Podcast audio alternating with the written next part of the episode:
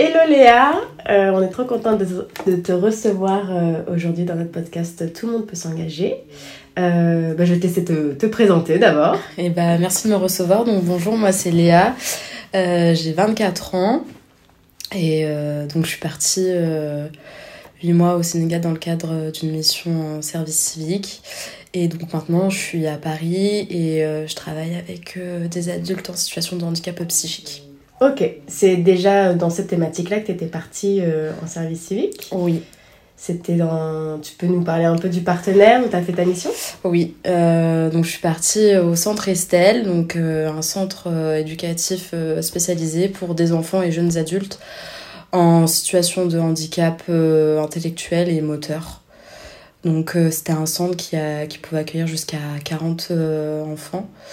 Euh, divisé en six classes avec un éducateur présent par, euh, par classe pour euh, pouvoir dispenser, on va dire, des, des cours primaires avec les bases pour apprendre à compter, à, lire. et puis après aussi des apprentissages, on va dire, plus... on va dire liés à l'hygiène, à euh, se repérer, se brosser les dents, euh, apprendre à s'habiller, aussi euh, leur apprendre à se repérer dans le temps parce que ah donc c'était des enfants pour la plupart qui étaient autistes. Et aussi des fois travailler des outils autour de la communication parce que certains étaient non, non verbaux. donc voilà, et moi, ma place au sein du centre, ça a été donc d'accompagner euh, ces missions pédagogiques, soit en étant en, renfort avec. Euh, j'ai plus intervenu dans deux classes, euh, on va dire celles qui nécessitaient le plus un accompagnement un, peu plus poussé, poussé mhm. et puis avec des enfants qui avaient vraiment des besoins très importants en termes d'autonomie et, et, d'apprentissage et même de, leur apprendre à juste asseoir sur une chaise. Enfin, on est vraiment parti sur des acquis très, mm. très simples et pour après euh, continuer sur des apprentissages un peu plus euh, difficiles. Et, euh, Tu as vu une, une évolution, par exemple, au cours de seulement, c'était six mois de mission Huit mois. Huit mois de mission, bah, par exemple, un jeune qui, au bout de huit mois, a eu des, acquis supplémentaires euh, Oui, c'était l'un des plus jeunes du centre. Euh, alors, des, pratiques, on va dire, euh, qui n'étaient pas les mêmes que j'avais pu connaître en France, où il y avait un, moyen, un peu de contention pour qu'il puisse tenir sur sa chaise. Et au fur et à mesure des mois, on n'a plus, on, plus utilisé ce moyen. Et on, pouvait observer qu'il tenait de plus en plus. Un temps plus long sur la chaise assis sans qu'on soit à lui répéter euh, reste assis, reste assis, reste assis. Parce qu'on travaillait, euh, même si c'était. Euh, on gagnait une minute chaque jour, c'était quand même un peu plus. Et. C'est beaucoup de petites victoires oui. avec, ces jeunes En fait, c'est ça qui est. Des, des, fois, on peut se dire qu'il est un peu frustrant parce qu'on on voit pas les les effets de suite de ce qu'on peut mettre en place parce que c'est très long. Et d'un jour, on, on, on comprend pas forcément pourquoi ce jour-là ça se débloque, mais il y a quelque chose qui, qui, qui, marche et qui fait qu'ils ont progressé, euh, que ce soit sur une manipulation euh, motrice au niveau de, par exemple, ils vont réussir à ouvrir une bouteille. Euh, ils vont réussir en sport à, à sauter ou à, à jouer euh, avec une balle. Enfin, c'est c'est vrai que du coup, on va avoir tendance à faire oh c'est génial alors que il faut pas qu'ils le prennent comme quelque chose d'incroyable parce il faut pas surjouer euh, les petits acquis parce que ça peut faire peur aussi. Euh. Oui. Et puis après, c'est qu'en plus des fois eux ne comprennent pas parce que mm. pour eux c'est normal. Donc c'est toujours rester dans un dans comment on va dire ça de pas ouais de pas surjouer et de, de rester euh, de leur faire aussi euh, comprendre que c'est c'est c'est ils, progressent à leur rythme certes mais que mais qu'ils progressent malgré tout mmh. donc euh, et il y avait des, des, types de handicap différents et des niveaux de handicap différents comment dans une classe avec des jeunes au profil très différent, on arrive à proposer un, un contenu pédagogique qui va à peu près à différents et des niveaux de handicap différents. C'est, je pense, la plus grosse difficulté que j'ai rencontrée dans cette mission parce que, donc, de mon expérience où j'avais pu, on va dire, en comparaison avec un, un, centre spécialisé pareil en France où on n'était pas 10, on avait, par exemple, la classe où, j'intervenais le plus, c'était 10 enfants, euh, de 6 jusqu'à 20, euh, 24 ans, euh, enfin 20, ouais, la bonne vingtaine. en France, c'était des ados qui avaient entre 12 et, 16 ans et ils étaient 5. Donc pour travailler, travailler les, leurs... Parce que bien sûr, ils ont leurs difficultés personnelles et donc euh, un accompagnement individuel euh, logiquement. Là, c'était plus difficile de, passer du temps parce qu'on était deux pour dix, certes, mais avec quand même euh, des, problématiques pour, pour tenir en place qui étaient pour certains assez, importantes. Donc, on essayait de proposer malgré tout les mêmes choses et euh, d'accompagner après un peu plus individuellement euh, en, essayant de tourner, de passer un peu de temps avec chaque, euh, chaque enfant mm. pour que pour qu'ils puissent bah, déjà expérimenter ce qu'on leur proposait comme activité et puis et puis essayer de travailler par exemple bon bah si c'était de la peinture on va travailler la motricité de tenir le pinceau tenir le pinceau mm. voilà si c'était un atelier plutôt sur de l'écoute par exemple de contes bah on travaillait plutôt le fait de, pouvoir se canaliser et, aussi euh, d'essayer de, s'approprier ce qu'ils pouvaient écouter, même si c'est pas simple.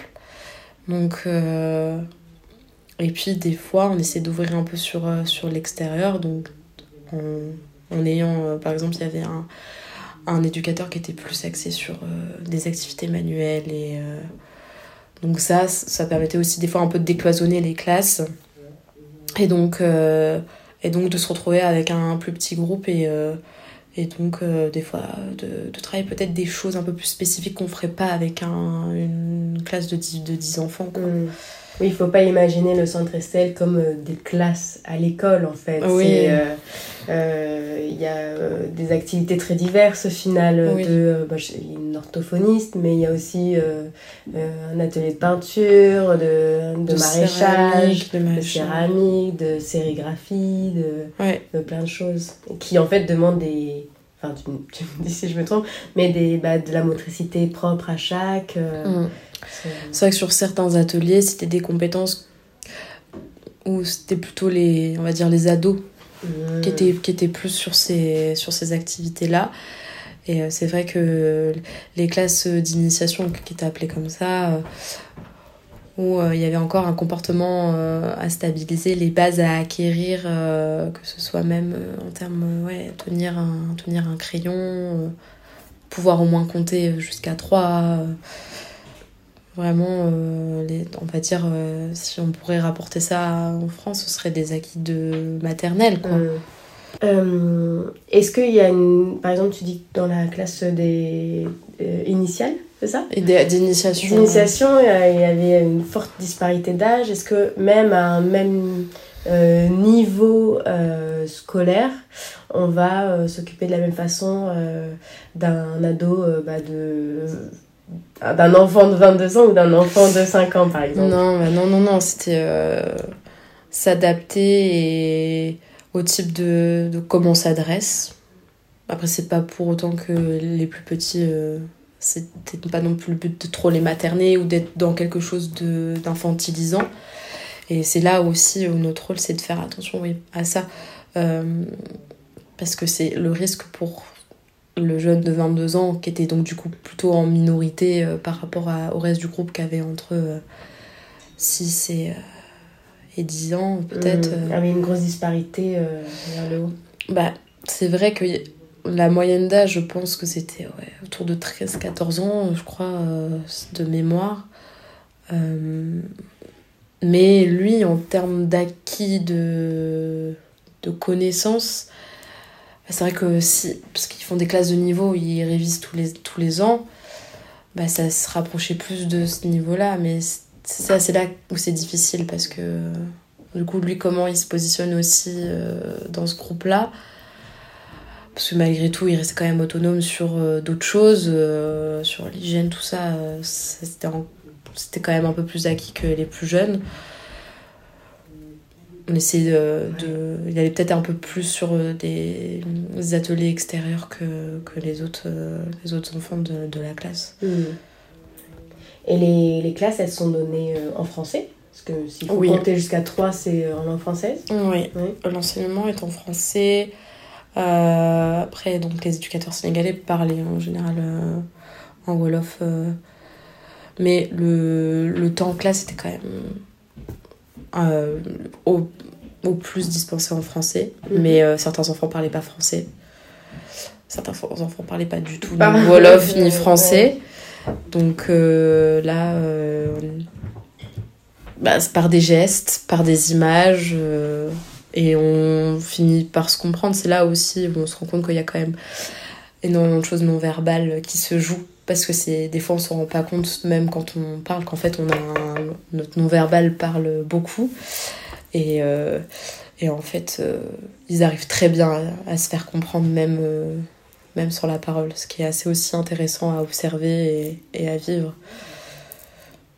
T'as une anecdote peut-être d'un moment de, bah, de partage, que ça soit verbal ou non verbal, que tu as vécu au cours de ta mission de CSI Bah oui, donc le plus petit de la classe en général, euh, quand il savait très bien, euh, soit il voulait aller faire un tour à l'extérieur, ou euh, me dire qu'il avait soif, il me chercher par la main, et puis il me tirait un peu, puis après il m'emmenait jusqu'à son sac, puis il me disait Je veux manger, je veux boire. Et puis des fois, donc du coup, pour lui faire travailler le fait d'ouvrir sa bouteille, je l'ouvrais qu'à moitié. Puis après, je lui donnais, et puis il essayait, puis c'est ça ce que je disais, au début il n'y arrivait pas, et puis à la, au final euh, il arrivait à ouvrir sa bouteille d'eau euh, tout seul.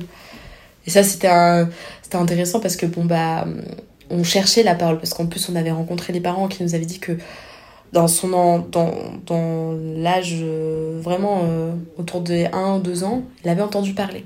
Et que depuis il ne parlait plus. Ah. Et, et, en fait, chez les enfants autistes, la on n'arrive pas à expliquer pourquoi euh, cette absence de, de la parole. Des fois, ils savent parler, mais ils veulent pas. Parce que justement, ils arrivent quand même à se faire comprendre. Mm-hmm. Et quand il était pas, quand il était frustré, qu'il n'était pas, était pas content, bah, c'était des cris, c'était des pleurs.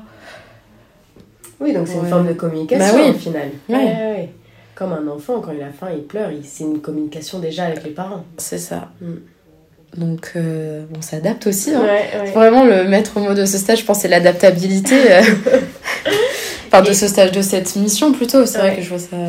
Mais euh, non, c'était intéressant à vivre. Et comment tu as, as, été formée bah, à ces techniques d'apprentissage, de contact aussi, qui, qui doit être différent et adapté à chaque, à chaque jeune?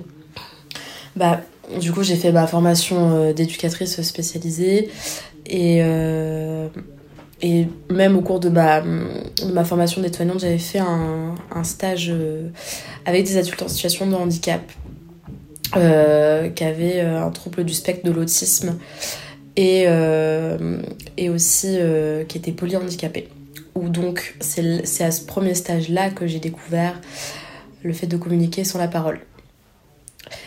Et euh, en fait, on n'est pas vraiment formé. Enfin, c'est un peu. Je me suis un peu. J'ai un peu appris par moi-même. Et en fait, c'est beaucoup d'observation, euh, beaucoup d'expérimentation aussi pour savoir si on se comprend justement bien. Euh, et là aussi, on se rend compte que des fois, on ne prend pas aussi assez le temps d'observer et, que des fois, il y a des choses qu'on ne voit pas et qu'on ne comprend pas parce qu'on ne prend pas le temps. Tu veux dire dans la, dans la vie de tous les ouais, dans la, surtout avec ces personnes-là. C'est vrai que des fois, on est dans, un peu dans cette urgence de. On arrive le matin, faut vite qu'on les prépare parce qu'après, il y a le petit déjeuner et tout ça. Et euh, donc, euh, c'était des temps où. D'un côté, j'étais stagiaire, donc j'avais un peu plus le temps.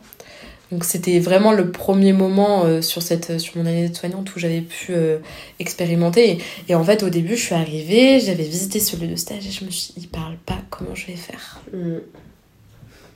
Et je me suis dit, je vais jamais y arriver.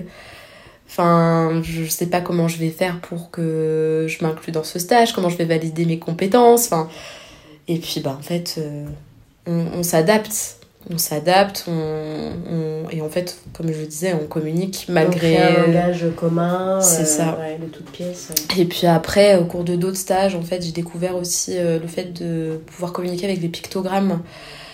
Quelque chose, enfin, il y a un système aujourd'hui qui s'appelle le PEX, donc euh, où en fait les personnes ont un classeur. Il y a des catégories. Par exemple, ça va être la catégorie nourriture, la catégorie activité, la catégorie exprimer ses émotions. Et puis en fait, ils ont une bande phrase sur laquelle euh, ils mettent par exemple euh, je veux telle chose. J'ai mal à la tête. En fait, euh, des fois, pour, pour, des personnes qui n'ont pas la parole, ça leur permet de pouvoir exprimer bah, soit un besoin, une envie, un mal-être. donc ça aussi, c'était des choses que j'avais pu expérimenter avant de partir et alors, j'avais pas la prétention de l'installer parce que c'est une vraie formation en France, c'est un, certain coût, c'est plusieurs séances de formation pour pouvoir se l'approprier et pour pouvoir aussi euh, apprendre aux usagers à, l'utiliser. Mais euh, j'ai fait beaucoup de supports euh, en fait visuels sur par exemple les couleurs, sur les formes.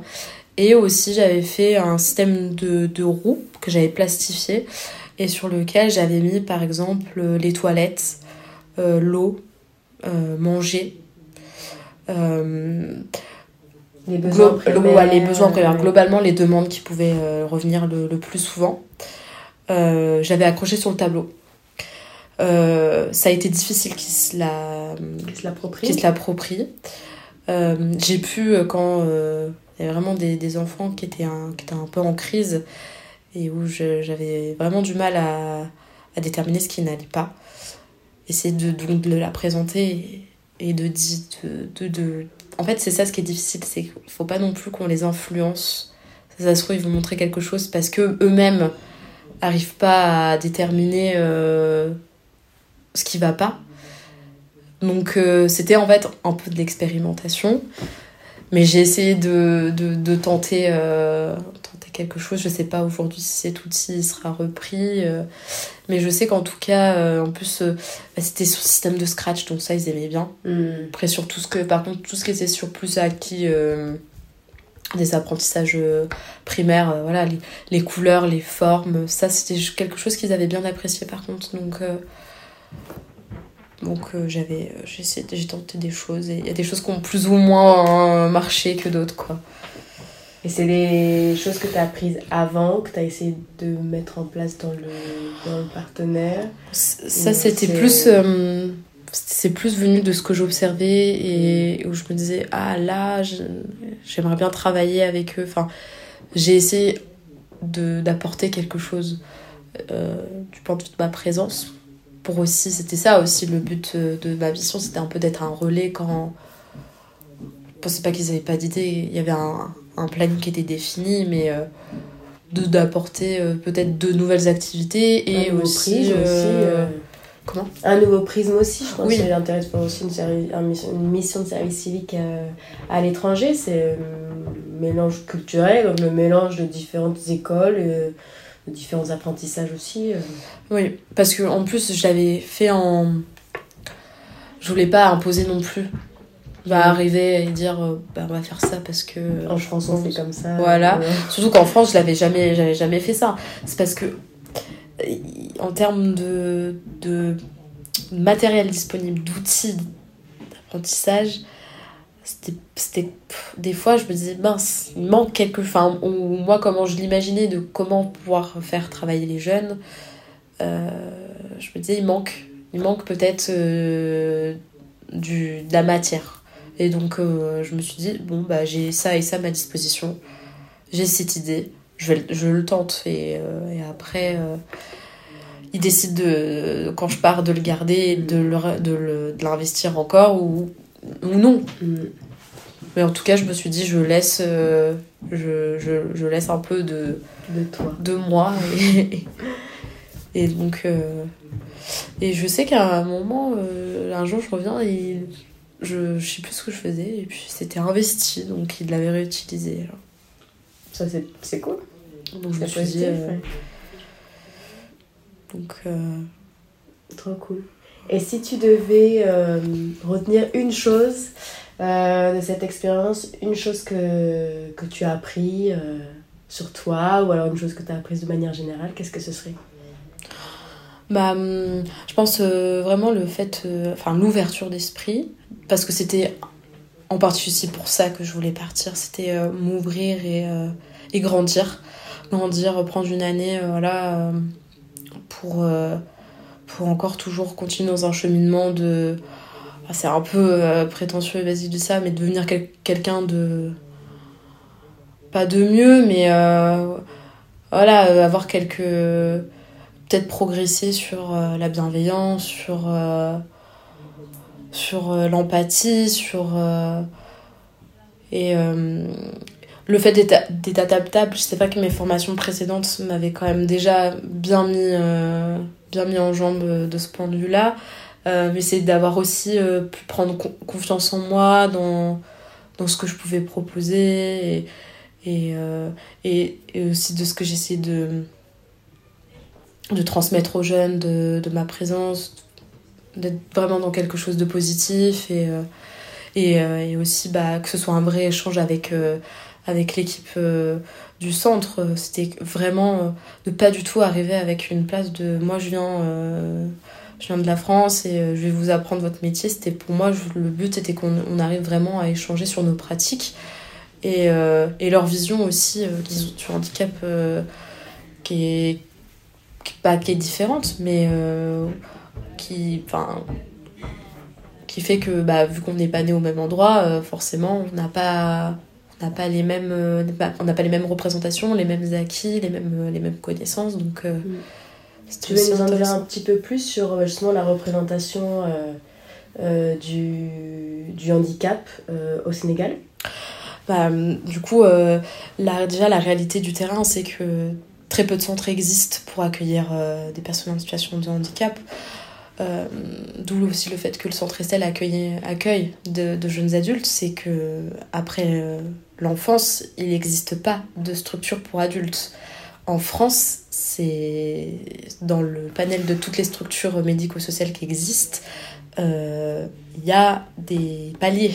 Et à partir du moment où on a passé la vingtaine maximum, c'est une structure pour adultes qui, qui est la suite de l'accompagnement.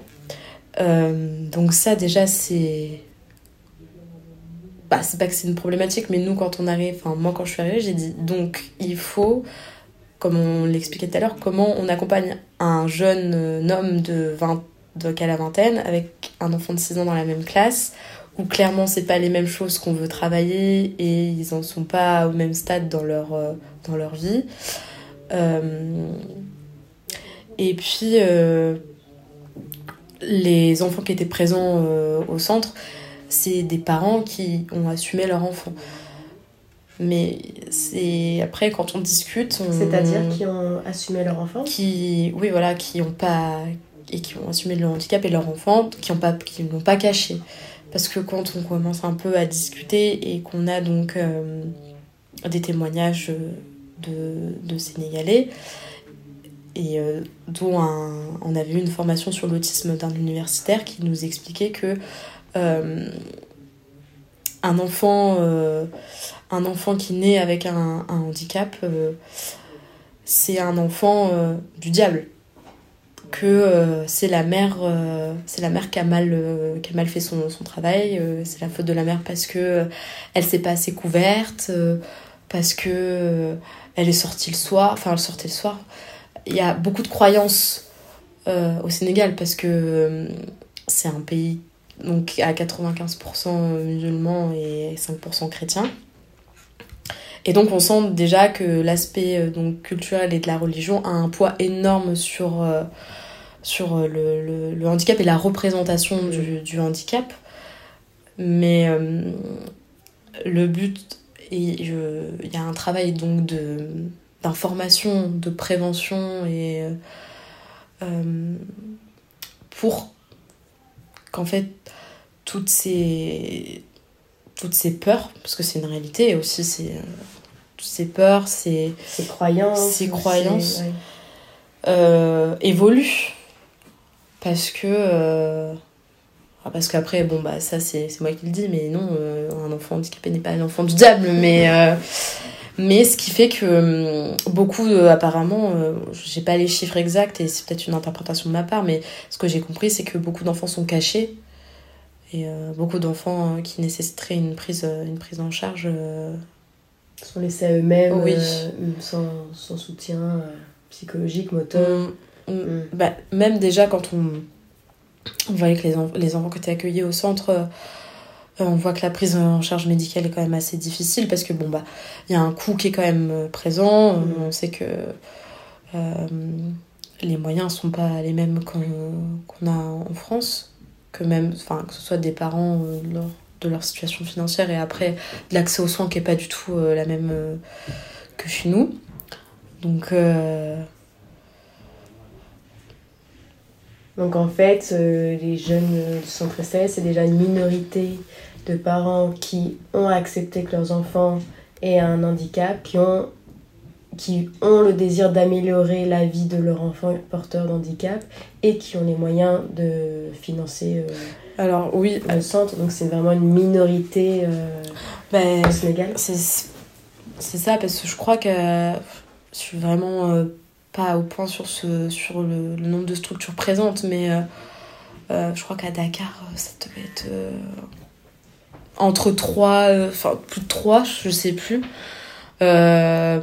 Euh, donc euh, c'est vrai que en termes de d'accueil pour, pour ces, que ce soit les enfants ou même les adultes, c'est très limité. Mm. Et, et c'est surtout que d'un point de vue des, du financement, parce que le centre Estelle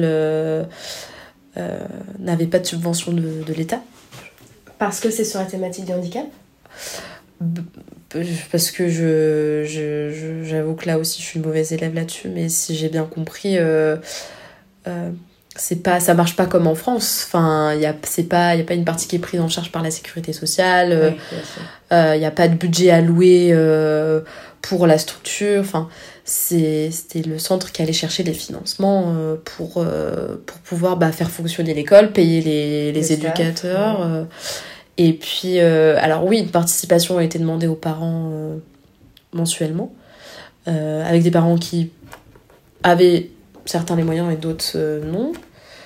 Donc voilà, puis avec bon, bah, un repas qui est proposé le midi, donc il faut payer aussi la nourriture. Donc là aussi, c'est ouvrir un centre, mais après, faut réussir à le à le financer. Mm. À toute fin de ta mission, il me semble que tu as organisé, enfin co-organisé euh, le voyage pédagogique annuel. Oui. Est-ce que tu veux nous en parler un petit peu? Bah Alors du coup, c'était avec euh, ton aide. Je t'ai contacté. tu m'as quand même euh, guidé dans cette, oui, donc, dans cette levée de fonds pour aider à financer le voyage de fin d'année des élèves euh, du centre, euh, qui est organisé depuis euh, quelques années maintenant, pour donc marquer la fin, de l'année scolaire et pouvoir proposer donc aux jeunes un moment, on va dire, différent.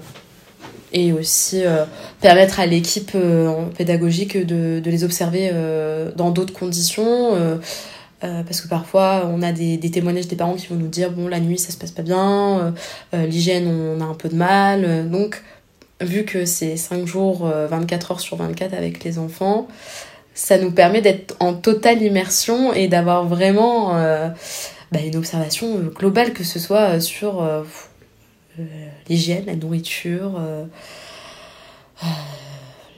comment s'habiller, le temps du sommeil. Euh, alors, il faisait très chaud. Donc c'est vrai que ça, ça a quand même... Euh... T'es en juin euh, à Dakar, non? Les... Alors même pas, parce que Dakar, ce qui était bien, c'est qu'on avait du vent. Ah oui. et qu'on est parti donc vers Thiès. C'est à une heure, une heure et demie de, de Dakar. Donc on était dans les terres. On n'était pas non plus très très loin de la mer si on, on a été à la mer. Mais euh, donc euh, ça a été des randonnées, ça a été du sport, des parties de foot, on a fait du multisport aussi, on avait essayé d'organiser euh, un peu des Olympiades. Euh, ils sont allés visiter un ranch. Voilà, et puis pas mal d'activités manuelles, du sablage, du coloriage, du perlage tout en extérieur, donc ça c'était sympa, mm. parce qu'on avait quand même une, une cour fermée euh, à l'endroit où euh, qu'on avait trouvé, donc euh, et ça a été une expérience assez assez marquante parce que du coup d'un point de vue physique c'est vrai que c'était la première fois que que je, je partais dans un cadre où on dort avec les enfants donc c'est vraiment c'est 24, heures sur 24 il n'y a pas de y a pas de répit et après, d'un point de vue professionnel, c'est. Euh, je pense que c'est euh, incomparable. Enfin, en termes de ce qu'on vit, même des fois, on a un peu du mal à se poser, de se dire bon, euh, ok, là, je, je, je, priorise comment? On a, Je crois qu'on est parti avec plus de 20 enfants. On n'avait pas les 40, hein, mais 20 enfants. Bon, la logistique, c'était de la nourriture, de, de, des activités, du transport. Enfin, c'était tout un. Nous, on part en séminaire de M à 10. Et la logistique, c'est déjà quelque chose euh, assez, faire les courses, les, les, repas et tout. Donc avec 20 enfants en situation de handicap. Euh, Parce qu'en plus, on était dans un contexte politique. Euh, c'est vrai. Un peu compliqué. Où la question de partir de, de, de s'est posée en termes de sécurité pour les jeunes, pour l'équipe et puis d'un point de vue donc du financement parce que donc ce voyage avait un coût euh, d'où aussi euh, mon idée et le fait que je t'ai sollicité pour qu'on fasse une levée de fonds c'était pour en fait apporter ma petite pierre à l'édifice pour essayer de voilà de, de, rapporter un peu d'argent pour ce beau projet. Et, et donc ça a été une super expérience parce que c'est vrai que dans ma formation jusqu'après enfin dans mes expériences pro j'avais pas du tout eu l'occasion de faire ça même si nous c'est un, on c'est un champ de, de, notre, de nos compétences qui nous a un peu demandé d'aller chercher du partenariat. De... Après, chercher de l'argent, c'est différent parce qu'en France, c'est un peu plus. Euh, enfin, pas, ça marche pas pareil quoi dans, dans les institutions. Mais euh, bah, le fait de. Un peu de réfléchir à comment présenter, euh, présenter les choses. un peu, on va dire, de la créa entre guillemets, de, du petit speech, de de se filmer. Ouais. c'est vrai que c'était. Euh, non, j'ai trouvé ça, j'ai trouvé ça chouette euh, comme euh, comme déroulé et comme. Enfin, en tout cas, moi, j'en ressors avec des, des, compétences, même si je ne me dis pas que demain je vais faire une levée de fonds toute seule, quoi. Mais mais mais aussi un peu ce truc pas. Enfin, si, on va dire un peu de satisfaction de se dire qu'on a on a réussi à à pouvoir euh, faire quelque chose avant de partir aussi mm. même si bon, bah, toute dernière euh, action euh, oui c'était histoire de clôturer oui c'est ça parce qu'on est rentré du on est rentré du séjour je rentrais deux jours après donc c'était vraiment c'était pour marquer la, la fin de, de ces huit mois qu'il y avait expérience ouais. donc Mais au téléphone je m'avais dit quelque chose qui m'avait marqué je te demandais comment tu t'allais dire au revoir aux enfants et il me semble que tu m'as dit que euh, bah, ils allaient peut-être même pas se rendre compte euh, ou qu'ils allaient oublier, en fait, oublier assez, euh, assez rapidement. Et comment tu as vécu ça maintenant que c'est passé? Bah, En fait, donc on s'est dit au revoir quand on est rentré du séjour. Et déjà on est rentré, on était, on était vraiment super fatigués. Et puis en fait je sais pas si vous êtes déjà revenu de colo ou, ou de vacances où on est un peu euh, on est super excité parce qu'on va retrouver ses parents parce qu'on rentre chez nous et puis après on est un peu perdu parce qu'on cherche ses bagages ses bagages qui sont à droite à gauche puis on décharge et puis machin. Du coup ça a été un peu ça c'était pagaille c'est la mère euh, récupérer un tel euh, c'est les autres enfants ils rentrent avec un taxi en collectif. Donc j'ai pas dit au revoir. Enfin c'était ça a été en fait une fin de mission assez particulière parce qu'avec mes collègues, je l'ai eu. on a fait un temps en fait de réunion le dernier soir au séjour où, où les, les professionnels qui ont souhaité s'exprimer ont dit un mot voilà, sur, sur ma présence. Et, et moi, j'ai essayé de parler, mais bon, ça a été compliqué parce que les larmes sont vite mmh. arrivées. mais c'était un moment très émouvant. Donc, les au revoir avec l'équipe, je l'ai je l'ai eu avec les enfants. Euh, ça a été, mais je pense que c'était pas si mal que ça. Parce que du coup, euh, ça a rendu les choses un peu moins difficiles, je pense. Et puis, euh, puis j'aime pas du tout dire au revoir. Donc j'avoue que ça m'a un peu arrangé. Mais après, je me suis dit, est-ce que c'est pas un peu égoïste Parce que euh, ils, vont ils vont revenir à la rentrée, tu seras plus là. Euh, c'est la vie qui a fait que ça s'est passé mmh, comme ça. D'un côté, c'était pas non plus un choix de ma part de, de, dire je veux pas dire au revoir et je pars comme ça. Euh, voilà, j'ai dit au revoir, mais eux ils savaient pas que c'était un au revoir mmh. euh, définitif. définitif. Et puis d'un côté, est-ce que c'est vraiment définitif aussi? Il y a rien qui dit qu'un jour, euh, enfin moi en tout cas, j'ai très envie d'y retourner un jour, même si c'est pas une mission de 8 mois bien sûr, mais de repasser dire bonjour euh, un jour. En plus, justement, pour rendre les choses au global moins difficiles pour moi, en fait, euh, moi je suis partie en disant c'est pas un adieu.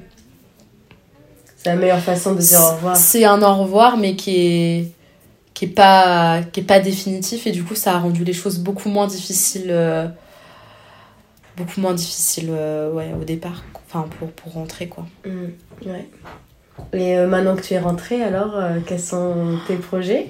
Bah, du coup, euh, ça fait un mois là, comme plus d'un mois que j'ai repris, euh, pris une activité. Euh, j'ai emménagé à Paris. et puis, donc là, je travaille plus avec des adultes, du coup. En situation de handicap. En situation de handicap. Le handicap reste la thématique. La thématique et ce dans quoi je suis qui, qui m'anime. Et, euh, et donc, euh, bah là, euh, c'est continuer à, à progresser dans, dans, ma, dans ma démarche, on va dire, professionnelle, et puis essayer d'un peu d'apporter de ce que j'ai pu apprendre en termes de ouais, d'ouverture d'esprit, surtout le rapport au temps. Je crois que je suis devenue beaucoup moins stressée en mm. termes de, de, de, timing. C'est vrai que là-dessus. Euh, et puis aussi, euh, c'est vrai qu'en France, on, rentre et on, reprend vite ses mauvaises habitudes. On est un petit peu stressé pour rien. C'est pas dire que eux sont pas stressés, mais ils avaient une vision quand même des choses qui laissaient paraître que, hé, tranquille, ça va se faire si ça prend un peu plus de temps, c'est pas grave, mais ça va se faire. Et c'est vrai que là-dessus, euh, on relativise vachement, mm. quoi. C'est... Bah, passer de ça à la vie parisienne, euh, c'est grand écart euh, du stress, de il faut que ça soit vite. ouais. On court, on marche vite. C'est ça. Parce qu'en plus, je suis rentrée. une semaine après, je reprenais le travail à côté de chez moi, dans la transition après de déménager.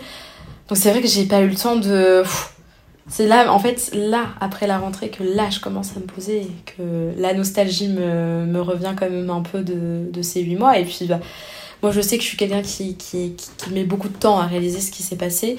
Donc là, je prends conscience des huit mois, euh, des huit mois que j'ai vécu, qui sont en fait passés.